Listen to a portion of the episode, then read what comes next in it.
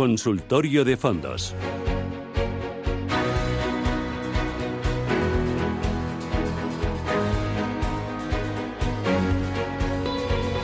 Ya sé que tenemos al otro lado del teléfono a Alberto Loza, que es responsable de selección de productos de North Wealth Capital. Alberto, ¿qué tal? Buenos días, bienvenido. Hola, Susana. Buenos días. Eh, oye, Pues, em, eh, el otro día te quería consultar porque estoy un poco cabreada. Eh, me metí en una plataforma de fondos de inversión para intentar comprar una joyita que yo creo que es una auténtica joyita. No, no voy a decir cuál. Eh, y bueno, yo sabía el nombre e incluso eh, el, el, el eSIM. Oye, pero, o sea, Sí. las comisiones, porque claro, ya le dije al, al señor que me estaba ayudando, eh, intenté por la plataforma, pero ya como no conseguía ver que si la familia, que el, el, el head, el no head, tal, digo, mira, voy a llamar y que me lo expliquen y lo hago tranquilita. Y resulta que las comisiones de una clase a otra pueden variar de forma desorbitada. Te puedes encontrar desde un 0,95 a un 2,25. Y luego, claro, te piden también lo de un mínimo de inversión, que algunos el mínimo son 50.000 euros. O sea, hay que leer mucho, hay que tener mu- muy en cuenta, no vale con el nombre del fondo, o sea, los muchos apellidos. bueno, normalmente los, fondos suelen tener tres clases. Eh, Por decir un, un estándar para que todo el mundo... Puede haber más, ¿eh? pero básicamente tres. Una es la clase institucional. La clase institucional es lo que va a cobrar esa gestora a un cliente institucional, pues a un fondo de pensiones, a un banco, a un, eh, pues, a un plan de, yo qué sé, a, a- a Telefónica en sus propias inversiones propias, ¿no? Pues a un cliente institucional en la que le cobra una comisión más baja y le exige que la operación mínima sea verdaderamente elevada. Estamos hablando de mínimos de un millón, de cinco millones, de diez millones, ¿no? Y ahí la gestora exige el, mínimo por el cual está dispuesta a, gestionar. Luego tenemos la clase de banca privada, en la cual eh, eh, pone unos mínimos de inversión más bajos, eh, relativamente razonables para algunos clientes con patrimonios más altos, pero para algunos clientes no alcanzables, porque pueden ser de 5.000, 10.000, 15.000, 50.000, como tú dices en algún caso, y ahí la comisión ya sube un poco más. Y, y por último tendremos un- una clase abierta a cualquier inversor, sin mínimos. Hay que tener en cuenta que también esto le, le genera más gastos y más costes de transacción y más costes operativos y organizativos a la propia gestora, porque puede tener un montón de operaciones para hacer un millón de euros, puede tener 400 operaciones y entonces pues tiene que gestionarlas, transmitirlas, hacerlas, saber, controlar, tal, y esa la comisión es más alta. También mm, darse cuenta, tiene que darse cuenta el, el inversor mm, de que la entidad a través de la cual esté operando, le está recomendando o está comprando estos fondos, tiene que pensar, bueno, ¿y qué gana esta plataforma? ¿Y qué gana esta entidad? ¿no? Eh, ¿Quién me asesora a mí? Bueno, pues ahí lo que tiene que analizar es que si le están ofreciendo clases limpias en las cuales las comisiones son muy bajas, él le tendrá que pagar directamente a, este asesor, a esta empresa de asesoramiento financiero, porque si no, si, si no yo no ganaría absolutamente nada, ¿no? Solo ganaría la, la gestora y tú como cliente si te va bien.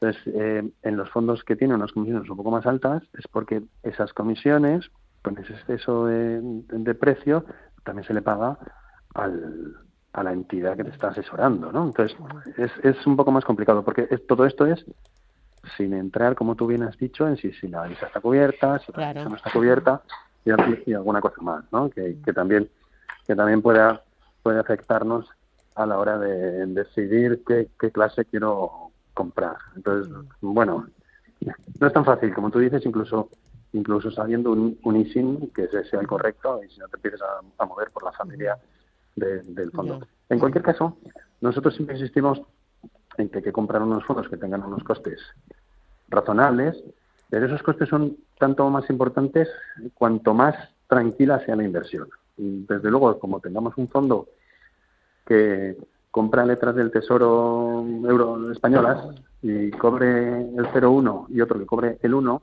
ya te digo yo que tal y como están las, los tipos de interés hoy en día, un fondo que compre el 1 por gestión en letras es que va a perder el dinero. Pero, por ejemplo, 18 eh, premios Nobel. o sea, ¿qué es normal para un fondo que invierta en renta variable europea y qué es normal para un fondo que invierta, por ejemplo, en tecnología? Para un cliente normal de 3.000 pues euros. Pues eh, sería razonable hablar de costes del 1,5, 1,6. Ten en cuenta que, que a veces, cuando entramos en fondos muy específicos y que sabemos que lo hacen muy bien, una de las razones que lo hacen muy bien es porque destinan mucho esfuerzo y mucho dinero a análisis, análisis y análisis. Y eso hay que pagarlo. Y si quieren tener 30 analistas y si quieren tener eh, un montón de estudios que, que, que les pagan a universidades prestigiosas para que les analicen cómo puede ser el funcionamiento del, eh, pues no pues de la evolución de materiales en los próximos no sé qué, y quieren tener estudios propios para que no estén sesgados y, y están colaborando con la Universidad de Stanford o con no sé quién, pues todo eso lo tienen que financiar. El, la Luego habría que analizar si eso, si eso está justificado por el extra de resultado que me den. Porque puede ser que sí, ¿eh? Por eso te digo que en renta variable, cuando te decía que en algo muy tranquilo es muy importante la comisión, en renta variable no lo es tanto. No lo es tanto, porque igual resulta que después me lo están devolviendo en rentabilidad eh, en periodos trianuales sobradamente, ¿no? Eh, sabes que hemos hablado aquí algunas veces de, fondos con, con resultados, pues cuando hemos hablado de Gifford o hemos hablado de, PAM, algunos New James o, lo que sea, ¿no? Eh, que son fondos que nadie debería no, no suscribirlos porque su comisión, que no digo que sea más alta, pero sea un 0,1 o un 0,2 más que otras. Lo que tienes que decir es Aquí hay gente que ha sido capaz de demostrar que con su sistema de trabajo y mucho esfuerzo es capaz de, devolverme en el largo plazo un extra con respecto a otros. entonces, eh, la comisión de gestión es importante, pero no es el, único dato a mirar. Muy bien. Eh, voy con eh, los primeros oyentes. Julio, buenos días. Hola, ¿qué tal? Muy buenos días. Dígame. Mire, quería preguntarle al señor Loza lo siguiente. Tengo un, fondo, desde que hice una pequeña rotación en la cartera, un fondo que es de renta variable global, capital grande value. Eh, me va muy bien, es el DVS Crosby Sector Plus. Eh, ¿Cree que tiene recorrido todavía? Porque mm, lleva ya una subida importante, está por encima de mm, en torno al 20%. Muy bien, gracias. Muchas gracias, mi amable.